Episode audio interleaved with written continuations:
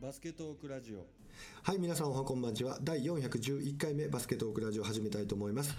本日お送りするのは卒団式でボロンボロンに泣きそうになりながらなんとか持ちこたえた岸とえー本日からまた転勤先での勤務になりましたモン吉ですおお転勤するんだモン吉まあ近くでしょ近くですあー視点が変わっただけですえな足が変わっただけ視点がはい視点が変わっただけねはああそうなんやそうなんやい渋谷だったんですけどふんふんふんふんまた横浜市内のところに変わりましておおスタッフはどんな感じでまたメンツがみんな変わるんでしょそうですねおーなるほど、まあ、それが意外とねサラリーマンの皆さんストレスになるよねそうですうんねいい人やったらね逆に楽しくなったり今まで嫌なところやったらもしかしたらやったってなる時もあればそうですうねん環境によってストレスあるよねいやいやいやいやいや卒団式まあええ遅かったんですけど、なんとか3月31日という年度末も末ギリギリにやりまして、いやーやっぱりねはいうんいろいろ思い出されてうんすごいうん涙出そうになりましたねやっぱりでうんもうねたくさん言いたいことがあったけど、まあ、とにかく会えないじゃないですかはいなので前日にすごくたくさん作文を書いたんですよ、えでその作文がなんていうかな前日に書いてる間にやっぱり何時間もかけて書くんですけどそれで泣いちゃうんですよ、ー、あうーんでも当日も絶対泣いてたらこんなんもう全部読まれへんわと思って、えー泣くもんかと思ってこう気持ちを固めていったんですけど途中ねうんとなりそうなとこありましたけどなんとか最後まで、うん、読み終えることができて20分ぐらいー うんうん話したんですよそれ読むだけで20分ぐらいの対策になってしまいうん大変聞いてる方も退屈してなかったらいいんですけれどもまあいろんなことに触れてるとそんなことになったり、まあ、連絡もあったりねもう本当会えてなかったので1ヶ月ぐらいの間かなしっかりちゃんと会ったりできなかったんでねうんいやいやそれとねはい月末乗りましたね月バス乗ってたらしいね乗ってましたよお嬉しいーっていうところかもしれませんけどうんはい幻の大会になっちゃいましたねそうやね見たかったわまたちょっと本屋にあるからちょっと明日は買いに行こうかなと思ってるんだけどはいうんどんなこと書いてたのいや、そんなことってメンバー表だけです。あメンバー表だけかなんかはいチームの特徴とか載ってなかった、ああ、そういう感じのではなかったです。ああそうか写真は写真や集合写真載ってましたよあ。ー載ってたんだはい。おーなんて書いてんのタイトルは幻の大会となってしまったいや云、々そんな風にはみなってなかったですよ。たいなへでえこれから行われるっていう感じの記事になってました。あそうなんやじゃあもうこの騒ぎがそうかやっぱり印刷準備もあるからはい。どうなるか分からへんままもう印刷屋さんに出しちゃったんかな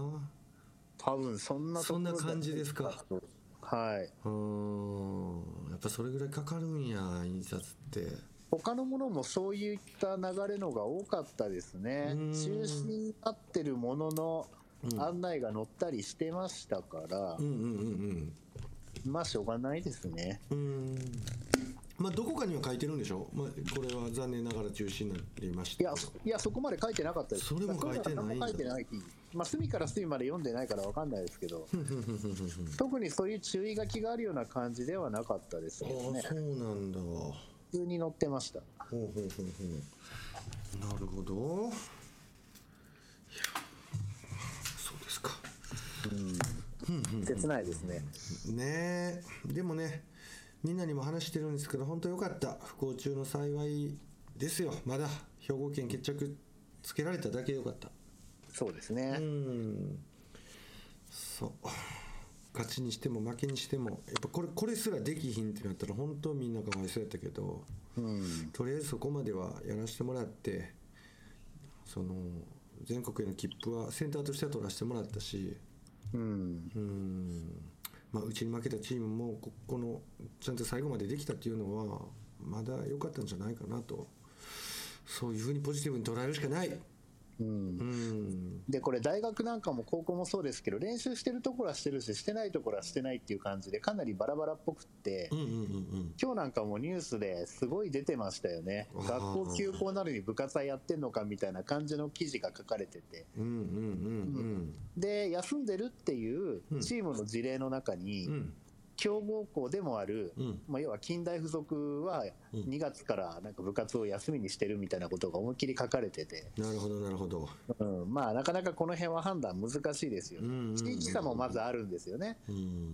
地域差が今そう今日だとちょっともうだいぶ九州とかも広がったりとかなっちゃってましたけど、うんうん、それまではねうんまだ地域的にすごい差があって、うんうんうんうん、東京が1回指示出したら神奈川と埼玉も出してなんていうのがこの前の先週の土日だったわけですけど、うんうんうんうんうん、それまでは屋外だったら OK とかねそうちょやうどね週末ぐらいからちょっとねだんだんし、まあ、締め付けって言ったら言い方よくないですけど、うんうんうんちょっとねちそょうっとや展ね開が厳しくなってきたので。そんな気がするね余計にそういう記事が出やすくなっちゃったのかもしれませんけうどんうんうんね。うん、だから休んでるところは休んでるみたいですねうんう。んうんやってるけど対外試合禁止にしてるとか、うん接触プレーを少なくしてるとか、まあいろんなこう策をね、うんうん、講じてやってるってところもあるかもしれないし、なるほどいや、これ実際にインスタで、で昨日とか一昨日とかで、うん JX が上げてるんですよ。で、それはチームみんな揃ってて、体育館のところでみんな練習着着て、うんで今一人でもできるようなハンドリングとかを、うんなんかこう交代交代で2人組ぐらいで選手が出てきていろいろこうやってみせるんですよねうんうんうんこれをやってみましょうみたいなうんうんでこれみんな揃ってるんで JX の選手が、うんうんうんじゃあ練習する前だか合間にこれ取ったのかなみたいなね、そうやなうん、だからもう本当に、まあ、プロは仕事だからやって OK なのかとか、まあ、言い出しちゃったら本当キリがない、うんうんうんうんうん、だから世の中今ね混乱してるっていうところだと思うんですけそどうねやねで、僕はね一つこういうニュースを聞くにつけいつも思うのは、はいそのやっぱりこうやるやらないの判断をどうしてもまだ行政がこう委ねてるところあるじゃないですか。はだかいらこれ完全にやっぱ縛る法律みたいなのも整備していかなあかんしこれがね、もしこう命令としてこう政府が動いてでそれにはみ出てやってしまったとかこっそりやっちゃったとかね、そういうことを批判するぐらいの勢いでみんな攻撃するじゃないですか。はいはいはいはだからそこはやっぱりこうい判断まだ委ねられてる段階でその判断をあんまり厳しく言い過ぎるのは良くないんじゃないかなって僕は思ったりするんですよ。い、まあ、大体こういうことがあると、うん、自分は我慢してるのになんだみたいな感じでうん、うんうんまうあん攻撃的な、だからそういうところが人が怖いって言ってる一つのまたね、うん事例だったりするわけですよね。そうやんなで、何も僕はそのセンターサークルっていうチームを預かっててここのチームが練習したいからこうやって言ってるのではなく実はね、卒団式は観光したんですよはい。ある種こう強硬に練習をやるチームに見えるかもし聞こえるかもしれないですけど、うん。まあ一応卒団式はやったんですよでそこの思いっていうのはやっぱりこう卒業式もまともにできてない学年なんですねこのこの子たちって、うん。でこの19年度の子たちにやっぱり僕先生じゃないんですけど先はい生のような振る舞いというか、なんかおしゃべりをし、で子どもたちに何か伝えてあげたかった日頃から伝えてあげたかったけど会えないんでとにかくこうみんな集まって話することできなかったんで。うん。まあ、かん全員マスクそれから保護者も集まってもらったんですけど保護者もマスクそれから出入り口を一つに制限して入り口の時点でスタッフにそこ立ってもらってはい。全員目の前で手洗いうがい検温それから手指消毒うん。で1人ずつ体育館に入ってもいいっていう状態にして中に全員保護者も含め全員がそれをやってもらってはい。で熱出てる人帰ってもらったんですよ。はい。でそれだけやっぱ限界な体制で、まあ、卒団式を刊行しましてやっぱはいこれは、うん、やっぱりそのリスクを踏んででもやってあげなあかんなっていう気持ちはちょっとあって、うん正直まあ負担をかけたリスクを負ってそれをやったんですけどはい翌日今日ですね4月1日は実は、えっと、新チームのティップオフを予定してたんですえで昨日の卒団式が終わった段階でもやるっていう予定だったんですけどえはいやっぱりニュース見たり新聞読んだりしてこの通常練習っていうのを今、断行していいのかっていうところにすごい疑問を感じて、うんまあ、いつもスタッフで揉んで結論出すんですけど、はい今回仮にスタッフで話し合って民主的にやりましょうってなったとしても僕の気持ちがやっぱそこについていかへんなっていう思いになりまして。えもうチームの責任者として独断で急遽中止っていうことをうん連絡回しましてね、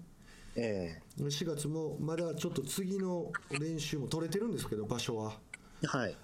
えー、育英高校はちなみに、あのー外部に体育館は開放しないっていうふうにうん判断して、その要するに接触人数を最低限に抑えながら部活動は維持できるんやったらしたいっていうような意はい思だと思うんですけど。はいまあ舞子高校の方はまだ開けてくれてるんで場所は一応取れてるんですが、うんまあ、こちらから、えー自粛しますとうんいうようなことを伝えて今は本当にこう自分で自制してるっていううんような状況なんですよ。なるほどうんそうだからそこで命令が下ればねもう判断迷うこともないんですけど、まあ国が保証できないですからねうんそうまあしょうがないんことですねそうやな、まあ、自粛要請に従うというそんな形をとってます。うんさあ、まあ、コロナの話はもう皆さんねテレビで聞いていろいろしてるやろうし志村けんさんも亡くなってショックやしうんもうちょっと違う話題いきましょうかモンキーさん、まず今日これ、うん、ね、西宮ストークスのメインスポンサーが、うんうんうんうんね、なんか結構ビッグスポンサーが、そうだねなんかちょっと胸ロゴがうんうん入るんですよね。そう3シーズンぶりぐらいなのかななんかそんな風に聞いてますけどう、んうんうん、古野電機さんっていうね、うんなんかあの、魚群探知機を初めてあ、せ世界で初めて、うんおめっちゃ飛んだぞ世界で初めて魚群探知機を開発した会社じ実用化、あ実用化はい、へえ会社ってことで、まあ、一般市場というよりはメーカーに向けてのね、うんまあその営業してる会社だから、ああそうなんだ普通の人はあまり知らないっていうところであーそうもなんやっと有名にできたらいいなと思ったっていうところが一つのきっかけらしいんですけどおーなるほど詳しいちゃんと私も見たらあれですねちゃんと会社西宮市らしいですねちゃんとっていうかほうほうほうスポンサーが西宮市じゃなきゃいけない理由はないですけどうんうんまあある意味馴染みもそういった意味ではねうん、ちょうどいいというかねうんうん西宮同士ということでいいねいいねうん、で胸にあのあれですねカタカナあカタカナじゃないやアルファベットで「フルの」って入るみたいですねへえなるほどやりますね社長やりますねうんいやこれは本当明るいニュースだと思うんですうよんうんうねんうんうん、なんかニュースここかうんうんうんまあ割とスポンサーってもともと企業スポーツだった時のもともとのその企業とか、うんうんあとは割とこうゲーム的なうん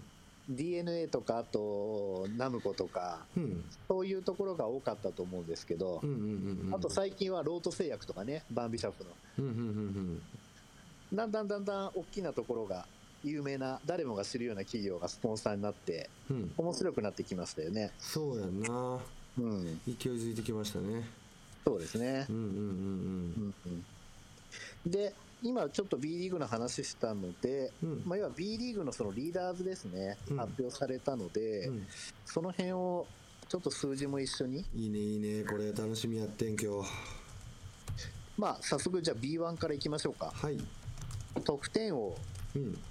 予想誰だと思いますかえー、っとね誰やろこれちなみにですねヒントうん3年連続です、う3年連続ガードナーそうですガードナーガードナーですこれすごいじゃないアベレージがですねうんアベレージ23.4おおでこれ2位がうんうんファジーカスなんですよあ俺ちょっと迷ったファジーこれが23.2うわあもう僅差じゃなうん結構僅差ですいねねえで3位がねサイモ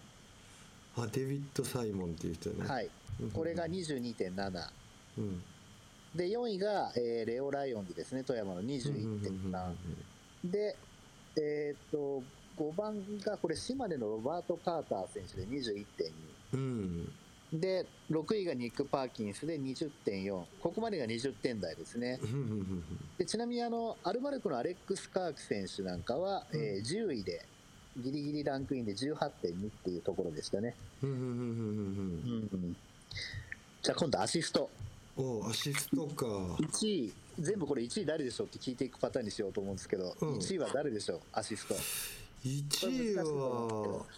田中大輝あそれね田中大輝はね5位ですあ5位か5位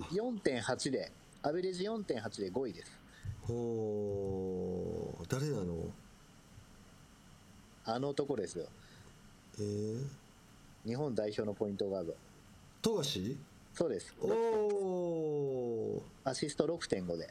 あ6.5なんや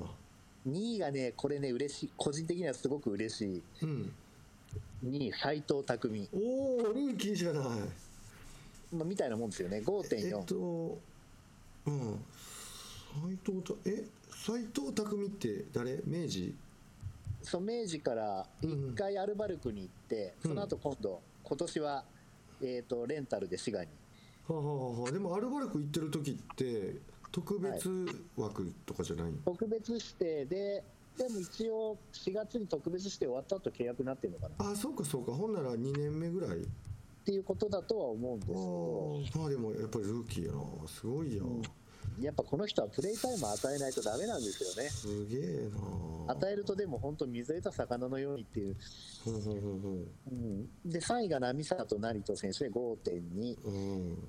んう位が、えー川崎の藤井選手で5.0ーんこれ川崎の藤井選手は、うんまあ、怪我人、まあ、篠山選手は怪我したり、まあ、いろいろあって、うんスタメンになることが多かったっていうのもあるんですけど、6まで出てくる試合も結構ある、そういう中で5.0は本当にすごいと思うんですよね。うんうんうんうんなるほどで、さっき言った5位が田中大輝で、6が、えーうんベンドラメレオ選手、うんうんうんこれが同じ4.8なんでうん、多分このその下の数字がちょっと大輝の方が、大輝選手の方がいいんでしょうね。うんうんうんうんうんで、7位になんとガードナー選手、うん4おーこれもまた4.8なんですよ。だから4.87、4.85、4.81とかそんな感じなんでしょうね。うんなるほどはい。すげえなガードなまあ、得点アシスト両方ですよね。うーんじゃあ、リバウンド。はいこれは難しいかな。リバウンドはごめんわかんないファジーカスかうーんとですね、ファジーカスは3位ですね。 3位かうん。いや、これね、難しいかもしれないです。あマジでうん。これ、えっ、とね、琉球ゴールデンキングスのジャック・クーリー選手っていう、あーあのガタイのどでかい選手やね白人の、そうです、そうです。うううんんうんうんうんん。この選手がね、ゴールして本当めっぽ強いんですわ。ああそうなんやで、リバウンド13.3ですね。へえで、2位がハレルソン選手で、うんうん大阪の12.7。3位がニック・ファジーカスで11.0。うんうんうんで、4位にライアン・ロシタで10.4なんですねうんう。んうんうん。まあ、どれもすごいですけどね。うんうんじゃあ、スティール。スティールなあスティールなあ誰やろなちょっと想像つかへんなあちょっと誰やろスティールってああ誰やろな今度こそ大輝4位です。ああでも4位入っててよかった俺あんまり減ってないからな、 1位がね、ベンドラメ・レオなんですよ。ああそうなのこれが1.8。ほうほうで、2位がレオ・ライオンズで1.6。うん3位がライアン・ロスター1.6。うん田中大輝も4位で1.6ってことで、まあ割とみんな近い数字なんですね。おーあながち大輝間違いじゃなかったねはい。なるほどやっぱ上のあたりでパチって取って、そのまま速攻に持っていくシーンってゲームの中でも多いですからね。うんうんうんうんただ私の中では本当、秋田の中山選手がスティール候補だったんですよ。うんうんうんうんだからこれね、多分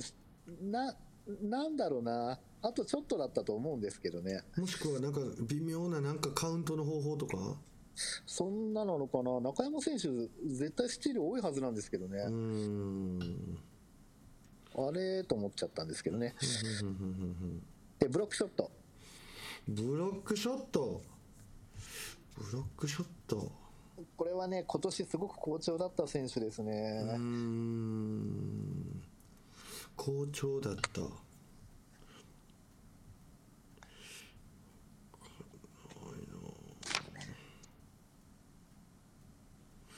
ブロックいやうーんやっぱりアルバルクかなえーとですね、川崎ですね。あ川崎なのはい。えー、俺アレックス・カーク選手かなと思ってんだけどジョーダン・ヒース選手ですね。あージョーダン・ヒースはい。この選手は、あとスリーポイントの確率も非常に高かったんですけどね、へえまあ後半戦すごかったんですよ。まあでもでっかいでしょこの人でかいです。ほんでスリーも確率持ってんのいそうです。や川崎が強い、今年強い要因はもう彼ですよ。ーうーん圧倒的なの数字的にいや、でもないですね。うんブロックショット1.5。で、サイモンが2位で1.3。ハレルソンが3位で1.1なので。うんうんうんうん。うんああこれでも圧倒的じゃない1位はちょっと後できかもしれないですけどねう。ん多分これ100ぐらいかけたら分かりやすいんじゃないかなまあ本当はそうですよね。うんブロックショット数っていうところとかね。うんトータルの。大あきれいでしでょ出ちゃうんでね。うんうんうんで、スリーポイント成功率。これはわかるかな。スリーポイント成功率はああれフリースローかフリースローの答え分かってんねんけどな金丸康介君ってちなみにスリーポイント成功率1位は、うんフリースロー成功率2位の人なんですよ。あそうなのはい。 やっぱあれ関係してんねんなシュートの感覚ってそうかもしれないですうーね。ん誰やろう成功率かこれはもうスリーポイントシューターとして有名な人ですよ。松井慶十郎そうです。おーこれはじゃあそのみんなの予想通りっていう感じだと思うんですけどね、うんうんこれ、うんうんうん何パーセントかっていうと47.2%なんですよ。おおなるほどで、2位のジョーダン・ヒース、うん47.1%なんですよ。おおこれ何分の何なのかってとこも見れればよかったんですけどね。本当やねうんだからこの打った数で決めた数とかそうじゃないんやねまあ、多分アベレージですもんね、これもうねい。もうシーズン始まる時に1本だけポチョンって決めてもう二度と打たへんかったらこれ1位になれるわけだまあ、トータル本数っていうのがあるんだと思うんですよね。多分、トータル本数か試合出てる、うんはい、何何試合以上出てる人ふんふんふんふんっていうところで入れるか入れないかが決まってるんだと、ああいろんな条件があるんだねうん、なるほどで3位がニック・ファジーカスで41.9すごいなこの人で4位がねここで初めて名前が登場する、うん大阪エベッサの橋本選手橋本選手はいーこれが41.1橋本拓也選手だったかな、うんうんうんうんうんうんこの選手ねすごい活躍してますよ今、へえうん、どこの選手のへ大阪です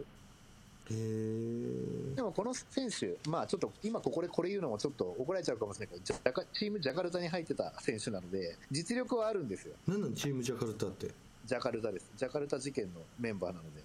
ええあのジャカルタの時にあの時のメンバーの一人ですよ選ばれてたのそうです。だから、へー実力はあるんですよ、もともと。うんうんうんうんうんただ、大学までの経歴が、うん要は他の代表選手レベルの人たちと比べると、ちょっとマイナーの方から来てるので、うんうんうんうんある意味努力してきた人なんだと思うんですよね。うーんうん、で、5位が、えーレイクスのカリノ選手。うんうんうんうんこれは41%。うん仮に来たねあとはちょっと有名どころで番外編で7位に、えーっと、シーホース三河の河村拓也選手が39.8%で入ってますけどね。おーうんうんじゃあ、フリースローはもう1位と2位いっちゃったんで、金丸康介とか古堀君は入らんかったんかな3じゃないんかな、ね、金丸康介なんか3入ってほしかったけど成功率ですからねう、んまあうんちょっと違ったんでしょうね。うんうんうん多分、でも、後半、は8位、9位とかそういうところに入ってるんじゃないかなとは思うんですけどね。うんうんうんうんうんうんなるほど次行こはい。で、えーっと、その1位と2位が金丸と、金丸ちなみに97.4%。うすげえで、次 KJ で94.9。これ KJ も何気に、すごいってうんうん、驚異的やって94.9なんてそうなんですよねう。んあとはもう本当に80%台になっちゃうんで、ううんんもうこの辺にしとこうかな。 うんうんうんうんそうですね。いやーすごいな試合の中でほぼ100%入るねんで、まあそうですよね。うん、97とか94ってすごいよもう俺いうん。やーしびれるわで、今度 B2。はいこれがね、えーえーっとね、また面白いんですよねえ。ー、紹介して得点王、うんシュハーレス・タプスコット選手。ごめん愛媛わからん愛媛。愛媛なタんプだスコットっていう選手です。うん。これ、アベレージ、なんとうん30.0。大台乗せましたね毎試合30点ってどんなやつやねんってすげえななもうどんなチームであろうとすごいですよ、これは。あ相手がどこだろうと。すごいなうんそうなんですよ。で、えっと、2位が、えーうんジェラル、アンドリュー・ジェラルド選手っていうのかな、これ、奈ほうほうほうほう良。でほうこの選手もね、うん27.1なんですよ。すごいな暴れすぎやろうん、で、3位で、えっと、ジョーダン・フェイゾン選手で、東京エクセレンスのうん、選手で23.9。まあ、これでもすごいけどな毎試合23点計算できねえからな30ってね、うんだって20点取る試合があったら40点取る試合もあるってことですもんね。そうそうそうまあ、これはすごい話ですよね。すごいよほぼ自分一人で試合やってる感覚ですよね、これうね。んうんすげえなで、今度ね、B、うん B2 のね、アシスト。はいこれがね、ぶっちぎりなんですよ、もあそうなのう。もう格の違いを見せつけてるというか、まほうあ、ほうほうちょっとプレイタイムの問題もあるかもしれないんで分かんないですけどねう。んうんうんうん誰なのぶっへちぎりなんですよ。え誰だと思います ?B2。うんもうちょっとごめんこれ有名ですよほんまわかんないな石川海人選手です。あ石川海人選手かこれね、1試合平均9.3です。やばこの人ほんまやばいなまあ、チームは低迷してるんですけどね。うんうんうんうんうんで、2位が、ちょっと待って、この石川海人選手、こえっと、大学時代、どんな目立ち方してた日の大、日大の時は、うん、うーん、やっぱスピードスターでう、ん、シュートも入ってっていう、まあ、明星出身らしいプレイヤーでしたけど、あーアシストは、アシスト、アシストもだから得意でしたよね。当時から光ってたんや。うん。ただ、4年生の時のインカレは、確か怪我でもしてたとかで、べうんなんかコーチ扱いでベンチに入ってましたね。ああ、そうなんだ。いや私、彼のプレー見たくて見に行ったのに、ベンチじゃんと思って、しかもなんかスタッフやってるわと思っへて、え。すごでもその話が出てくるところがまたすごいねモン吉素晴らしすぎるなはいありがとうございます次で2位がさっき言ったジョーダン・フェイゾン選手ですねうん、これうんうんうん、さっき得点でも出てきましたけど、アシストでも平均6.3、だかうんうんらおそらくゴール下で自分で行くか、行くふりして外にさばいてっていうのが、うんまあ、どっちもできるからってことなんですよねう。んうーんあラドラー選手と同じようなもんですよ。なるほどなるほどはい、で、3位が、えっとファイティングイーグルス名古屋の杉本選手で6点。うんうんうんうんあ、そうだ、言い忘れましたけど、得点王の話で、うんうんえっとね、ブラッドリー選手、うん西宮の。うんこの選手は一応7位に入ってますね。おおすごいやんへ7位で21.1です、アベレージ。えすごいやんはい。ちょっとそれ紹介しなかったらあれやでそうなんですよ。青山副キャプテンに怒られるでそうです。副キャプテンに怒られてしまう。うんで、アシストはその3位にファイティングイーグルスのその杉本選手で6.2。うんあとは、4位と5位がね、奈良なんですよ。うーん横江選手で6.1。うん5位が西選手で5.2。うんうんうんうんなかなかそのチームの成績とはまたね、ちょっと違う感じのランクイン的な部分もあるんで、面白いなと思いながら私も調べてメモ取ってたんですけどう、んうんうんうんで、リバウンド。うんはいこれがね、香川のケビン・コッツァー選手ですね。うーんこれ、B リーグ元年の時は京都にいた選手ですね。うんうんうんうん白人のがたいのいい選手ですね。で、2位に、えーっと、東京エクセレンスのライアン・ステファン選手。うんで、3位に広島のこうエチェニケ選手っていうのかな、これ。うんうん家の、なんかちょっとごつい。うんうんうんうんうんね。これ12.1。だからやっぱ、どうしてもね、うんまあ、B1 も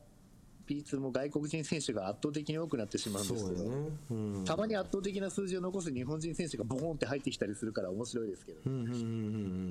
うんうんで、うんあとは、えっ、と、スチール。うんこれがですね、うんまたファイティングイーグルス名古屋の杉本選手が1.7で1位。うんで、2位が、えー、と福島ファイヤーボンズの神原選手、これも1.7、うんで、3位がマスコ選手、アースフレンズかな、これ、神奈川大出身の選手なんですけど、えー、1区で3位、うんうん、で、ブロックショットが、えー、1位が、えーマーシャル選手、新州、あ2.9信州マーシャルなんですようんうんうんで、2位が、えー、とエグー選手っていう、これあの、アースフレンズですね、1.9。うんで、3位がまた東京エクセレンス、ジョーダン・フェイゾン選手。うんうんこの選手、3部門で入ってますからね。へえで、スリーポイント。うんこれ1位が田中誠也選手、広島ドラゴンフライズ。うんこれずっと広島にいる選手なんですけどねう。んこれ42.8。なかなか高いです。すごい40で、2位が、えー、と、茨城ロボッツの福澤選手で42.3。うん3位が、えー、と青よ、青森ワッツの下山選手。うんえー、と、この選手、関東学院大だったんですけどね。42.2。うん4位、うん谷直樹選手42.1。おーおめでとで、5位に、えー、と広島の浅山選手で41.6。う。うんうんうんまあ、浅山選手って言ったらね、うんもう本当に生粋のスリーポイントシューターですから、うんうんうんまあ、のこの選手を上回る成績を残している谷選手ということで、素晴らしい。はい、素晴らしいと思います。うんうんで、フリースロうー、ん B2 の1位は92.8%でした。うんうん。これね、奈良の横江選手。へえ。で、2位が、えーファイティングイーグルス名古屋の宮崎選手ですね。宮崎選手。うんこれが88.4。うんうんで、これとは別のリーダースで、誰かこれ、ちょっとツイッターに上げてたのを見たんですけど、うんうん。テクニカルファールランキングっていうのがあったんですよう。ん。ええ。 1位、うんえーとね、これ私の記憶なんですけど、1位は、はうんっきり覚えてるんですけど、うん。レバンが北海道のカミングス選手なんですよ。ああ。確かね、9、9ぐらいだったかな。うんうんうんうんうんうん。うん。で、2位から、2位が7とか5とかそんな感じでこう行くんですけどう、んうんうんうんうんテクニカルファールランキング1から10位までの中に1人だけで日本人が入ってたんですよ。え誰だと思いますー、うわ全然わからへんよそれ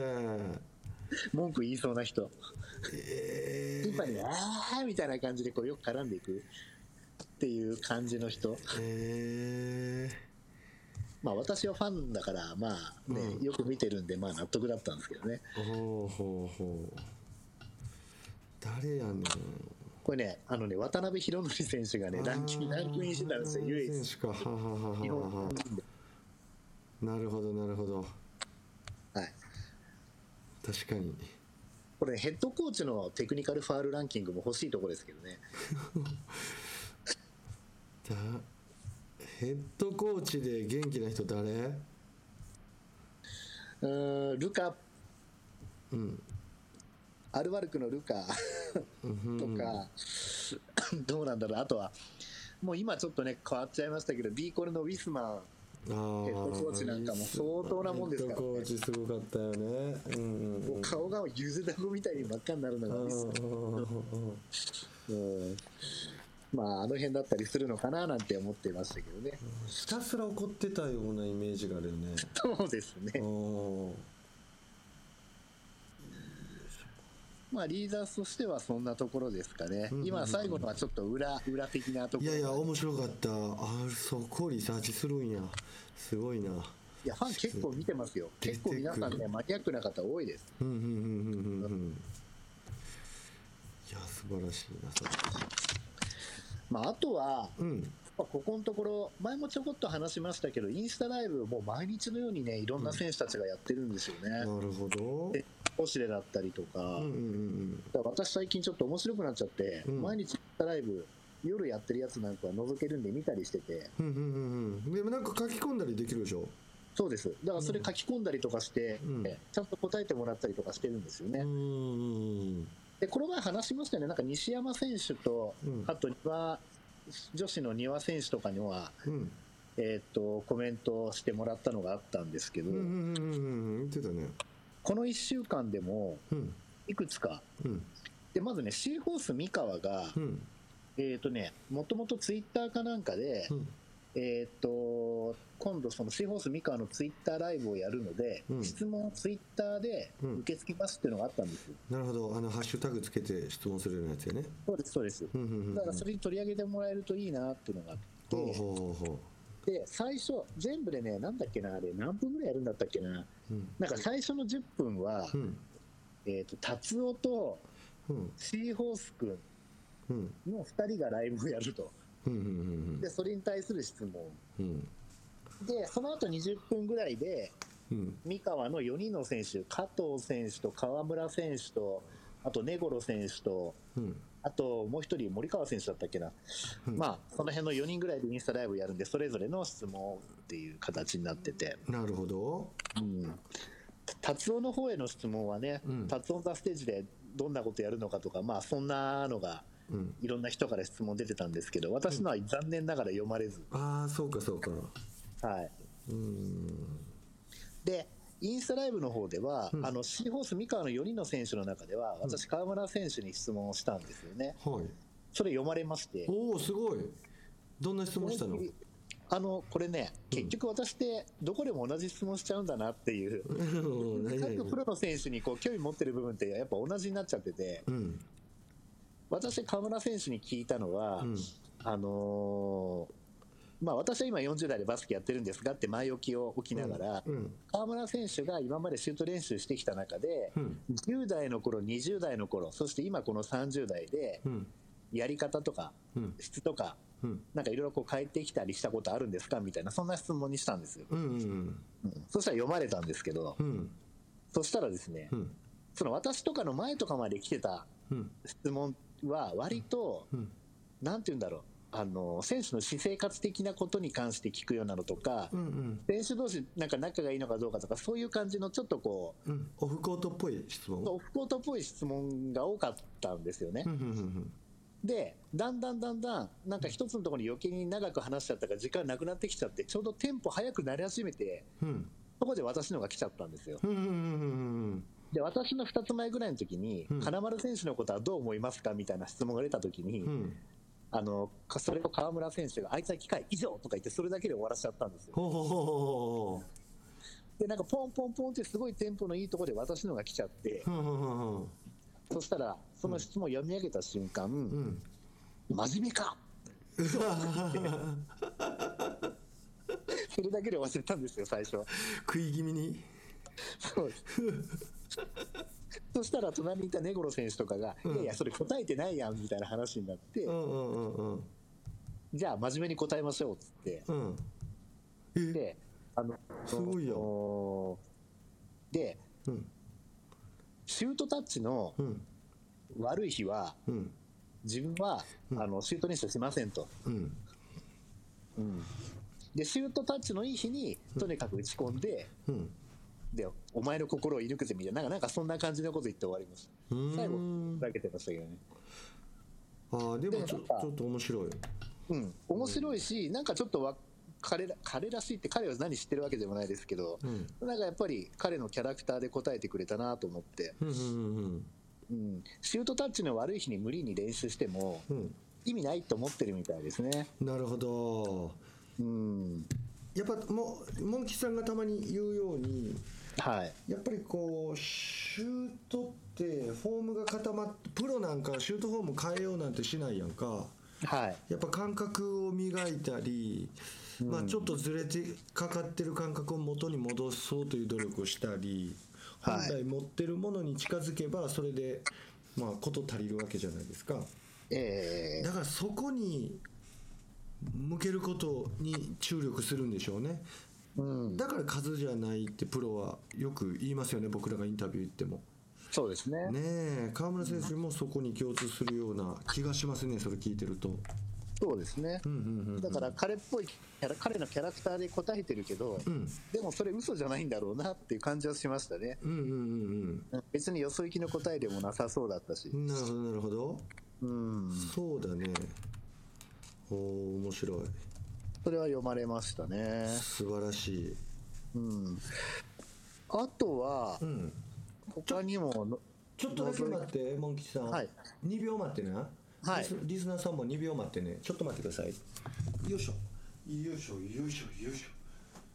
いしょよいしょよいしょよいしょごめんなさいちょっとだけ席を離れてました申し訳ない、はい。ビール取りに行ってたんですか、ビール。いやいや、えっとね、あジ違うンジャーエールちゃんはアップルサイダーを取りに行ってました。もうどうしても喉が渇いちゃって。なるほど、なるほど。すいません。はいいいえ。あとは、マウリ・エブリン選手と、い。あと、水島咲選手が2人で、こう、ライブやってるやつがあったんおで、おー。そっちの方にも、うん。コメントを書き書きしてみたりしたんですけど、うんうんうんまあ、ちょっとふざけて、ダンス、ダンス、ダンスとか言ってコメントしたり、パッパッパッとか言って、いきなり画面の前で踊ってくれたりとかしましたけど、ノリがいいですね、あの人はね。うん。おお。で、エブリン選手って見てて、うんあんまりドリブルとかこうで抜いていくシーンっていうのがあるような、ないようなって感じだったので、ちょっと気になったのが、左でドリブルしてるシーン、あまり見たことないんです。おーおーおーそうなんだ。から、左のドリブルって得意ですかとかって聞いたら、うん。ノーノーノー、めちゃくちゃ苦手ですとか言って言ってます。うーん。苦手なんだ。めちゃくちゃ苦手です。へえ。あのレベルでもあるんだね。うんうんうんうん実際に試合で左でついてるシーンってあんまりないんですよ。うん。うーん。そうなんや。うん。それをちょっと気になってたので、うん。聞いてみたんですけどねう。んうんうんううん。ん。へえ。すごいな。ちょっとインスタライブ面白いよね。そうだ、自分でもちょっとやってみたくなりました。誰、誰も見てくんないかもしれないけど。いやーあれ面白そうですよね面白そうだよ。うん。ちょっとここらで僕話してもいいはい。ちょっとまた久々の便利グッズなんですけど、おはい。あのインスタライブに絡む話で、まあ、実はねリスナーさん知らないと思うけど僕とモン吉君の、まあ、スタッフ同士の話の中でやっぱインスタライブいいねっていうことになっててインスタライブしたいなみたいなああーいいないいなと俺も思ってまして。はい。俺も思ってましてっていうかモン吉から聞いてああそれぜひやってみたいなって思って、まあインスタライブするためにはやっぱりこうカメラがいるじゃないですかはい。でそのカメラも、まあ、iPhone でいいとうん。十分じゃないかとはい。であとは iPhone を手で持つのはちょっとなんではい。三脚やっぱ買わないとえええと思いまして今日はこの三脚を紹介したいと思いますえはい。でえっとウランジっていう会社があるんですねウランジうんウランジ社お ULANZI でウランジって読むんですけはいはいはいどはいウランジ社が開発してる三脚が非常にこれ面白いで久々にこのヒットなあのなんていうかな便利グッズ紹介になると思うんですけどええまず1本の、えー棒をを想像してくださいでそれがね、えーどれぐらいかな iPhone10R よりちょっと長いぐらいうん。の棒なんですねはい。でその棒の先端を3センチつまみ上げますはい。なチュッて出てくるんですよえでそのちょっと出てきたところを今度持ち替えてえうん。ギューッと伸ばしますはい。すると1メートルぐらいの長さになりますおおほうほうほうほう。ね、で持ち手のところをなんていうんかなまあまあ1メートルぐらいになってその一番先端部分にはい。 iPhone を挟み込むような場所があってここに iPhone を横に挟み込みますうん。でえっとずーっと手元の方に戻ってくると今度リモコンがついてるんですねこれ。リモコン。はい、埋め込まれてるようなリモコンがあってそれをキュッとこう外せるようになっててええこのリモコンを外すとシャッターになりますシャッターボタンはい。要するに iPhone がビデオボードになってると録画ボタンになるし、iPhone がカメラモードになってるとシャッターボタンになるというおもお。のがこうこの台から台から外れるんですよポンと。へえ。うん、そしてですねまた皆さんの想像が正しければ下の方の棒は何も形状は変わってないんですけどはい。これを実はねキュッとこうよいしょ根元を押しますとはい。なんと下持ってたところがパカッと三脚に変わってですね三つに分かれるみたいな3感つじ。には三つ股にパンと分かれておーでこう立てられるんですよ。へえ。で立てておいてその長さを1メートルもあったら長いので、うん。まあ、2 0ンチから3 0ンチぐらいまで短くして iPhone をセットしますへえ。卓上でねまあ、とにかく、どんな場所でも、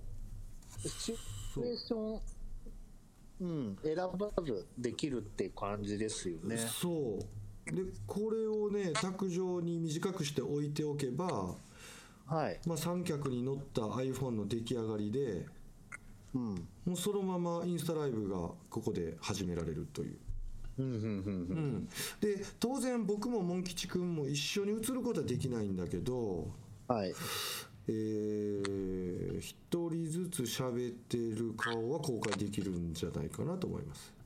あれなんか上半分と下半分って2人が出るみたいな感じのあなんかできるみたいグループのインスタライブが2人だけやったらできるみたいですよね、うんそういうふうにすればいいんですよね多分そうねだからモン吉もこれねあのー買ってくださいあ僕買って送ろうかいやいやもうそっちで買ってあのレシートくれたらいいからこれ安いのよそうなんですね私は実ははいそういう、なんて言うんだろう携帯を載せる、うんそのホルダーみたいな形の三脚みたいな感じになってるやつがあって、あああるんだ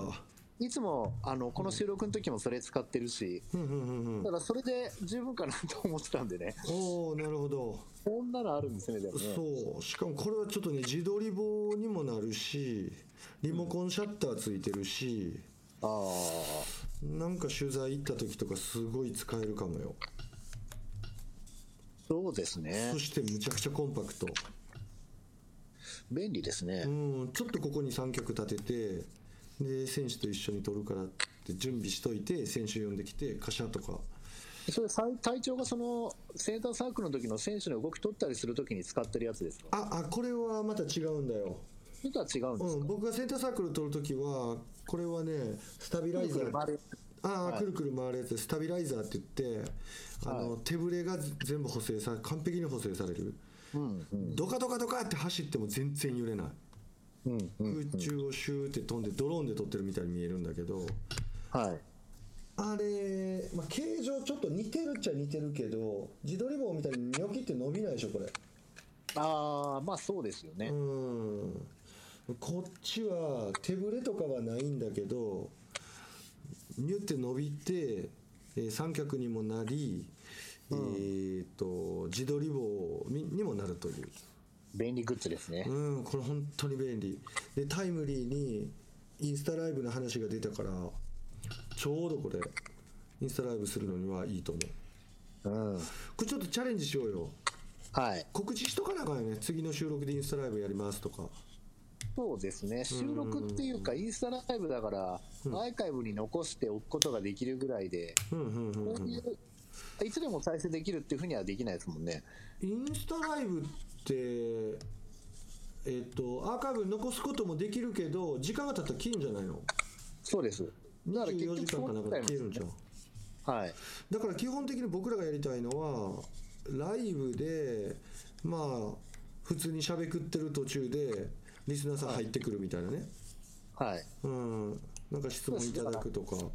ら第何回っていうよりあくまでインスタライブとしてやるっていうことでね。そうそうそうやっ。てるんですよね。でもインスタライブ見ようと思ったらさ、はい。第何回何時から収録っていうことを言ってあげないと。そうですね。それは事前に何かで告知しとくしかないですね。そうそうそう Twitter そうツイッターとかで告知しなあかん絶対これやりましょうよ次回やろうよとかはい。どっかでやりましょう。うん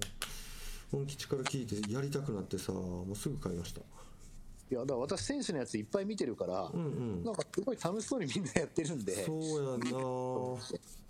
うんうんただ有名人がやるのとね、普通の人がやるのとでは全然ね、うんうんうんそ違れはうとは思うんですけ違ど、うと思うけど試みですよ何でもうんやってみましょうよあとはね、ちょっといいことがあったのが、おちょっと別件なんですけど、おあのーこのツイッターでダブドリ、この前内容紹介したじゃないですか。うんうんで、あのダブドリのその8巻かな、うん8巻かなんかの、うんうんについてですね、うんそれの感想とかうん感じたことかなんかをツイートしてくださいと、うんそのダブドリさんがうんツイッターで、うんでその面白いなって興味深いと思ったうんそのツイートしてくださった方の中から3名の方に非売品のダブドリ T シャツをプレゼントしますみたいな感じになっててうん私応募したんですようんまさかそしたらうんまさかの,、うんまあそのまあ、当選というか、うんあの送りますので 住所教えてくださいって DM が来てすげえやんモン吉だから私あのここで紹介するぐらいあれ面白くてこういうところが面白いっていうのをまあツイートしたからかなと思ったんですけど実ああは違うのそうではなくてうんそうではなくてん実はもうこんな世の中だからとうんあの応募してくれた方全員にプレゼントしちゃいますおおだからその後何した後にあったらしくてほうほうほうほう私はそれを知らなかったんでほうほうほうほ最初自分の書いたのがううんあのダブドリ編集者にこうヒットしたのかなって勝手に思い込んでてそうじゃなかったんですけどねなるほどでもなかなかこう太っ腹な粋なことをねなダあブドリさんもしてくださるんだなと思って。すごいな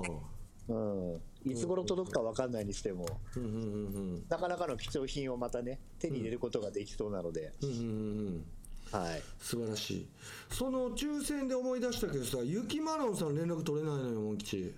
そうですよね、連絡いただきたいですよね。そうやねプレゼント用意してんねんけど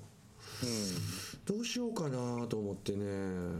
なんかいいアイデアないユキマロンさんと連絡取るアイデアだから、そのイクマロンさんがどの、そのあれを使ってるかによるんで、うんうんうん、うん、例えば Facebook でって言った時に、向こうが Facebook 使ってなかったりするとあ、ーそうもだうなやりようがないっていうのがあるので、うんうんうんうんだから、えっ、と、Facebook か、まあ、いわゆるメッセンジャーか、うんうんうんあるいはその Twitter か、何らかの形で、うんうんうんえー、とバスケトークラジオか、もしくは私、藤森宛てか、そモンう吉や宛てか。なモン吉モン吉フジモンそうモン吉やなうんモモン吉の Twitter かの Twitter かそれかバスケットークラジオ検索してもらったら Facebook ページが見えるのではいそこにメッセージダイレクトメッセージを送っていただくかなんとかしてねちょっとコンタクト取っていただきたいんですよこれ聞いてることを願いますゆきまろさん、はいプレゼント用意しているのでぜひお願いしますということをこの場を借りてそごうで連す絡ねしたいと思いますはい。うんそうですねあとはまあ、うんちょっと体育館とかでなかなか使えない中で、うんまあ、そうやって私はインスタライブ見たりしてますけど、うんあと本もね、いっぱい今出てまして、うんでちょうどね、昨日だか一昨日だか、つい先日出たばかりの本があって、うん折茂武彦、こうんを描くっていう、はあこれは本当に新しいです。本当に出たばっか北海道新聞社から出てます。へえ北海道新聞社の方が書いたやつなんですよ。うんうんうんだから、まあ、過去の振り返る話はあるかもしれないですけど、基本はうんうん北海道に来てからの話ですね、うんうんうんうんうんうん俺も選手がレラカムイで、うんうんうんうんそ懐かのしい後な社長になってっていうね、うんうんうんで引退表明のところまでが書かれてる、うんなるほど折茂選手が書いた本ではないですけど、うんうんうんうんこれも読みやすそうなんで、多分1日2日で私読めちゃうと思うんで、おー休みの日とか移動の時間の中でこう読んじゃおうかなと思ってうまんす。うんうんうん今は本当本の紹介とかしたいよね。そうです、いっぱい出てますからうんねう。んうん。なんか本当追いついてないんでやばいんですけどね。うんうんうんうんうんうんうんなるほど。うんさてそんなもんですか今日は。まあ最後、これが一番重大な話なんですけど、さおうおうっき言えばよかったんですけど、B リーグのその入れ替えとかがなくなっちゃうというああーか、そうやなもうリーダース出てるもんな。うんそうですね、で結局、うんえーと B2 の、うんえーと1位と2位というか、要するに、えーと信州うんブレイブウォーキャーズとうん広島ドラゴンフライズが、うんえーと B1 に上がると、うんうんうんで B1 から B2 に落ちるチームは今回なしう、んなしらしいね。うんうん、これあの、ちょっと本当に失礼であれですけど、3円とか横浜 B コルテアーズ、かなり助かった感強いですけど、うんうんうんこれを機に立て直していただいてね、まそたうだね面白くなってくるといいのかなと思いますが、うんうんうんで B2 がその代わり、B3 から上がってくるとかっていうこと決まってないので、うんうんうん16チームになって減っちゃうんですよね。うんだからうんそうなることによって、うん要は B1 も3地区制じゃなくなる、うん要は20だから3つにきれいに分かれないし。うんうんうんだから東西の2つの地区になるとかいろいろ噂が出てるああそうかそうかそうかでもそれで東西に分けるとまた東に強いチームが集まっちゃうんで うんうんうん東で上から4チームっていうのと西の上から4チームってなるとまたちょっと差が出ちゃうかもしれないってうんいうそうよだうなねうんうんまあでも NBA でもやっぱそういうのありますしね、うんうんうんまた選手の入れ替わりが起こればそういったところもいつか崩れる時が出てくるとそうやで絶思うの対で、まあこれをねうんうんただ、あのー今その B2 から2チーム上がって、うんじゃあ B2 は今16チームってなってますけど、うん東京エクセレンスが、うん要はアリーナ問題がまた白紙になっちゃって、うん B2 ライセンス失っちゃったんですよね。うんうんうんうんうんだからいきなり一つ席が空いちゃった感じなんですよ、B2 うんう